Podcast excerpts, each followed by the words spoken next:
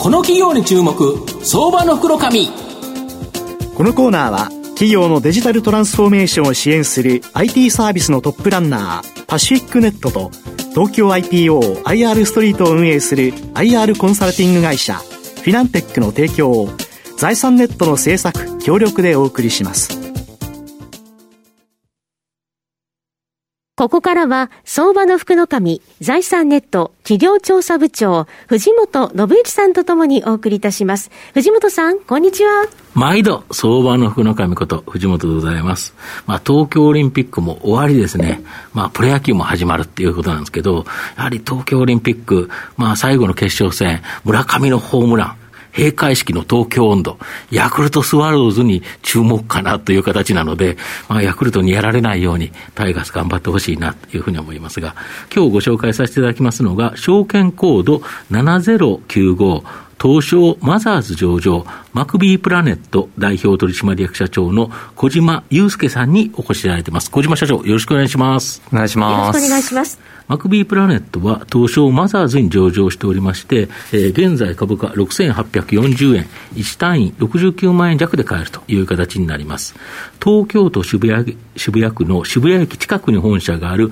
マーケティングの課題をテクノロジーで解決する企業になります。データを基盤とした分析と予測と最適化で新規顧客の獲得や既存顧客のつなぎ止めなどマーケティングのですね、課題を解決する企業という形になります。ま、あの、企業のやはりマーケティング大きな課題っていうのは、当然新顧客を捕まえてくるっていうところと、既存顧客にできるだけ長くいていただくと。まあ、これだと思うんですが、御社はこの2つをテクノロジーで解決すると。特に新規顧客の獲得は、アナリティクスコンサルティング事業で、うん、まあ、LTV、まあ、顧客生産価値ですね、えー、ライフタイムバリュー、まあ、この予測技術を用いて開発したデータ解析プラットフォーム、ハニカムを基軸としているということなんですけど、はい、ぶっちゃけこれ、なんか難しいんですけど、何ですか？はい、まずハニカムはですね、うん、えー、当社が創業した2015年にですね、はい、開発をした、まあ、データを解析するツールになります。はい、で、LTV というのはですね、うん、まあ、ライフタイムバリューの略です。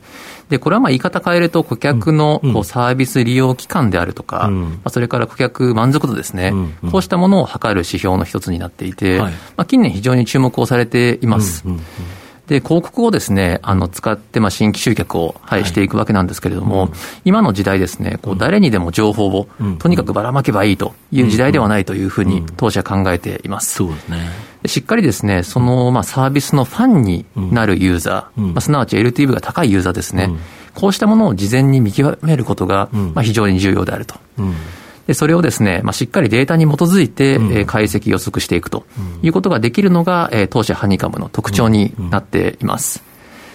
で、これによってですね、もちろんそのクライアントさん側のですね、はい、あの売上向上も見込めますし、はい、対消費者側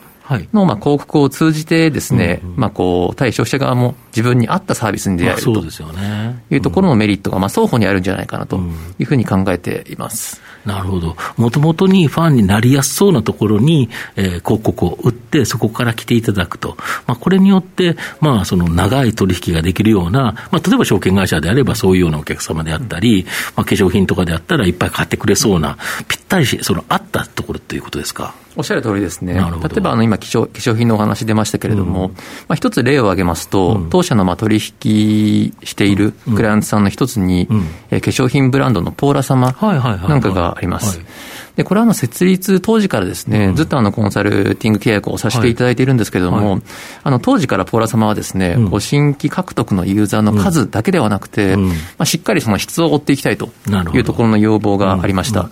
で、当社もですね、その獲得の数だけではなく、まあ、毎年こう LTV、質をどんどん伸ばしていくことによって、結果的にまあ非常にこう取引の扱いも増えてきているというところが現状ございます。なるほど。あと、広告等でお客さんが興味を持つ、見込み客からお客さんになるというところで、いわゆる顧客転換率、まあ、これを向上させるっていうのも非常に重要だと思いますし、またその既存のお客様を、えー、解約率を減らしてですね、まあ、できるだけ長く取引いただく、まあ、長く商品を買っていただくというのが重要かと思うんですが、この場合、ウェブ接客ツールのロビー、御社のツールなんですけど、これが威力を発揮する、これ、どういうものですか？はい、そうですね。まずあの考え方の前提といたしまして、うん、当社ですね、このしっかり LTV を伸ばして、うん、まあ、ブランドのファンをどんどん増やしていくというところが、まあ、今、ないしはこれからのですね、うん、まあ、マーケティングの鉄則であると、まあそうですね。はい、いうふうに考えています。うん、で、そうした中でですね、こちらのロビーに関しては、うん、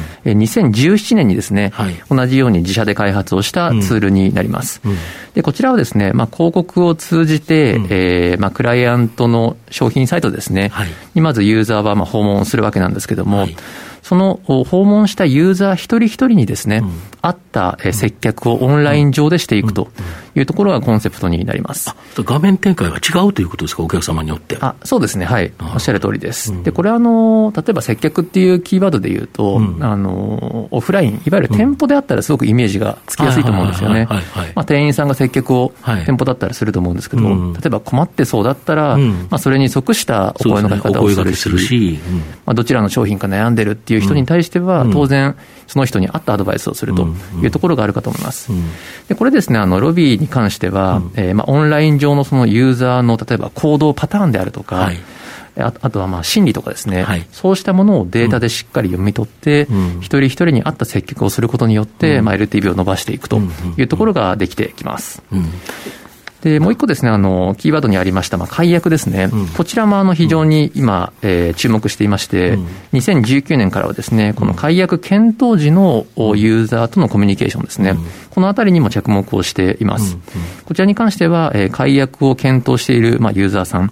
がページに訪問していくと、解約ページに訪問しますね。はい。はいで、その時にですね、まあ、なぜ解約をこうしていきたいのか、まあ、したいのかというところの真意をですね、うん、えー、チャットボットがこう聞き取っていくというところが、えー、全体像になります。なるほど。まあ、これによって、あれですよね、たとえ解約されたとしても、あこういうことを言ってるから解約されるんだっていうデータがたまる、これ、全然その企業にとっていいですよね。はい、おっしゃる通りですね、意味合いがやっぱり2つありまして、うん、1つはまあ本当にその人に対して正しい情報を届けることによって、うん、えー、もう一回まあファンになっていただく、うん、継続していただくという、ということですよね。そうですね、側面と、あとはやはりそのたくさんのデータが取得できるので、そのあたりをこうマーケティングの課題にしっかり紐付けていくというところもできますね。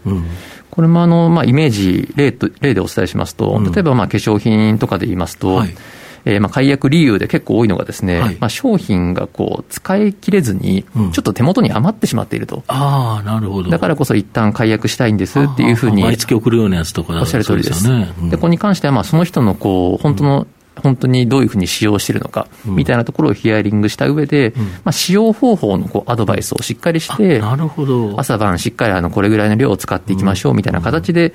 あの継続していただいたりとか、あるいはまあ状況によっては、えっと解約ではなくて、一旦じゃあ1、2か月休止をしてみて、なるほど。あの様子を見てみようみたいなことをアドバイスするケースなんかもありますね。なるほど。そのあたりがやっぱりそう細かくするとということですね。そうですね。あの、われわれはこうオンラインの方が、むしろオフフラインよりも細かい接客ができるというふうに信じておりますので、あの今も実績上ですね、まあ、幅広い業界の企業様のお手伝いをさせてもらってるんですけども、平均でいうと10%以上のですね、この解約抑止を実現できていますので、かなりご評価もいただいていますね。なるほど。あと、御社は4月決算会社で、まあ、6月11日にですね、発表した本決算発表。まあ、ここでは新型コロナショックの中でもですね、大幅な増収増益と。で、今期もこの増収増益見込みという形で、まあ、業績は絶好調のように見えるんですけど、この秘訣って何ですか？新型コロナってやっぱり影響出てないんですか、うん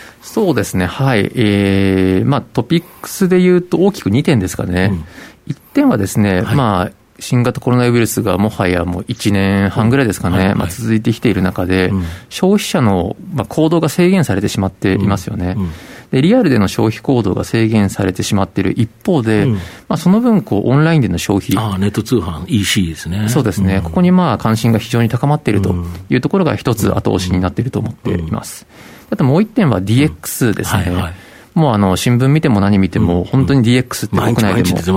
はい、叫ばれていますが、あの多くの企業がですね、こうデータ活用を、まあ、基本として、マーケティングも含めた、まあえー、社会活動をしていくというところが根底に今なっています。そうした中で LTV の向上っていうところもですね、いわゆる DX 化の一つというふうにあの当社捉えていますので、うん、まあ、その分ですね、世の中の会社がデータ活用に興味を向けば向くほど、うん、その先にある、まあ、当社の LTV というところの関心が高まっていくと。いうところもあるかなと思いますね。御社の今後の成長を引っ張るもの、改めて教えていただきたいんですが。はい。えー、引っ張るものはですね、えー、やはり、ベースにあります、このマーケティング力というところと、あとはまあテクノロジーですね。うんあの、我々広告代理店様と比較されることももちろんあるんですけれども、うん、こう自社の開発しているプロダクトによって成長し続けられているというふうに考えていますので、このあたりは非常にいい成長を牽引するものですね。うん、なるほど。この社名、マクビープラネットという社名が結構不思議な社名のような気がしますが、これはどんな意味が込められているんですか？そうですね、あの、マクビーというのはですね、あの、幸せをまく蜂というところから、あのちなんで、まあ、付けられています。で、8ってやっぱりその、こう、すごく数字の8とかも含めて、こう、いい意味が日本にとってあるというところで、もちろん会社だけではなくて、ステークホルダーや、世の中の人にですね、こう幸せをまいまいていけるような、そういう会社になりたいというところで、はい、はい、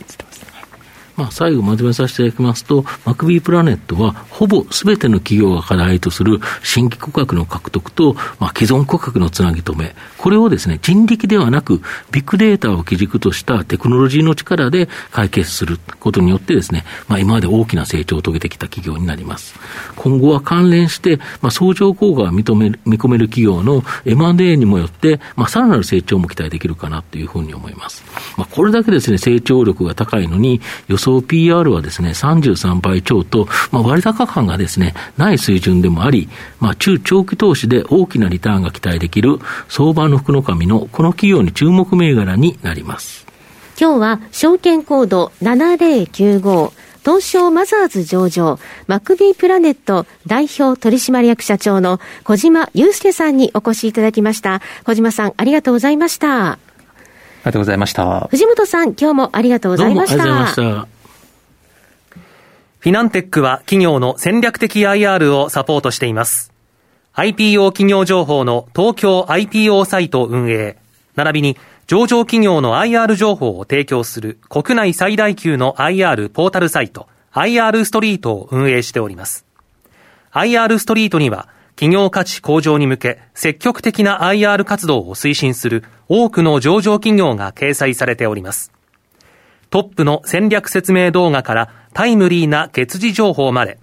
豊富なコンテンツを国内外の投資家にタイムリーに提供しております。